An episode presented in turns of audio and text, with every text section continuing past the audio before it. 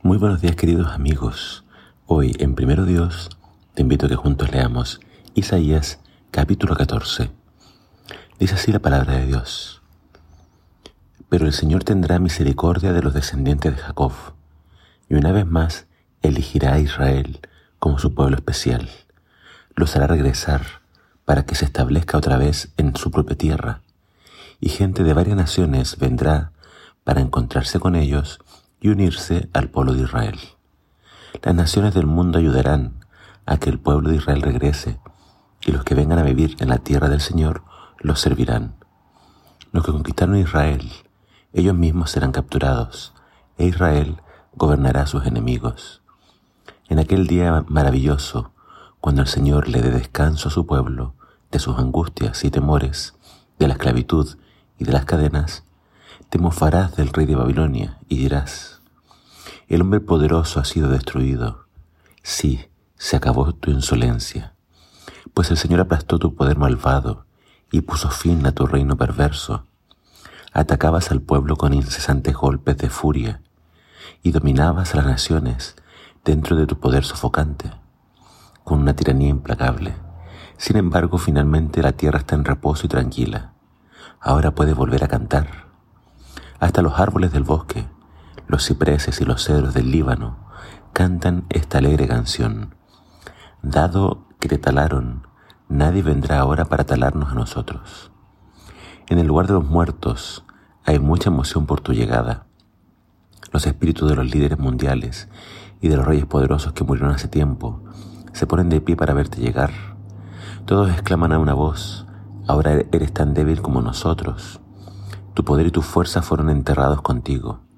En tu palacio ha cesado el sonido del arpa. Ahora los gusanos son tu sábana y las lombrices tu manta. ¿Cómo has caído del cielo, oh estrella luciente, hijo de la mañana? Has sido arrojado a la tierra, tú que destruías a las naciones del mundo.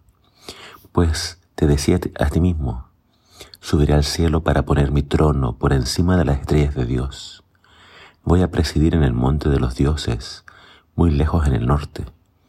Escalaré hasta los cielos más altos y seré como el Altísimo.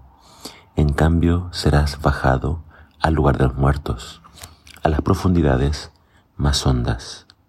Allí todos te mirarán y te preguntarán, ¿puede ser este el que sacudía la tierra y hacía temblar los reinos del mundo? ¿Es este el que destruyó el mundo y lo convirtió en una tierra baldía? ¿Es este el rey que demolía las grandes ciudades del mundo y no tenía compasión de sus prisioneros? Los reyes de las naciones yacen en gloria majestuosa, cada cual en su propia tumba, pero tú serás sacado de tu sepultura como una rama inútil, como un cadáver pisoteado bajo los pies. Serás arrojado a una fosa común con los que murieron en batalla, descenderás al abismo. No te darán un entierro apropiado, porque destruiste a tu nación y masacraste a tu pueblo los descendientes de una persona tan malvada nunca más recibirán honra.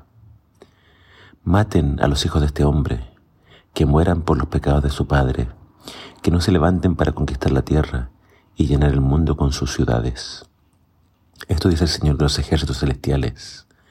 Yo, yo mismo me he levantado contra Babilonia. Destruiré a sus hijos y a los hijos de sus hijos, dice el Señor. Convertiré a Babilonia en un lugar desolado tierra de búhos, lleno de pantanos y de ciénagas. Barreré la tierra con la escoba de la destrucción. Yo, el Señor de los ejércitos celestiales, he hablado. En este capítulo encontramos esta profecía contra Babilonia y vemos que claramente Dios predice que Israel volvería a esta tierra.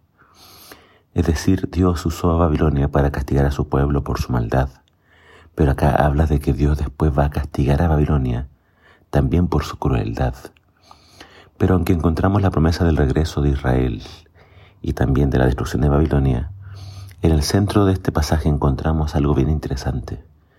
Se está hablando de forma poética, simbólica, de la muerte del rey de Babilonia y cómo éste desciende entonces al sepulcro. Es poético, no, no es literal de que lo están esperando para recibirlo. Pero en esta poesía, mientras se habla del rey de Babilonia, al parecer Isaías lo compara con alguien más. porque habla de un ser celestial, el lucero, el hijo de la mañana, que es arrojado del cielo a la tierra. Y habla de este, de este ser celestial que no es otro que Lucifer, que estaba en el cielo y, se nos muestra cuál fue la razón de, por la cual Lucifer fue expulsado del cielo. Acá dice que él pretendía, quería ser igual al Altísimo, quería tener un trono en el cielo. Entonces este pasaje nos muestra de que Lucifer fue echado del cielo porque se rebeló contra Dios.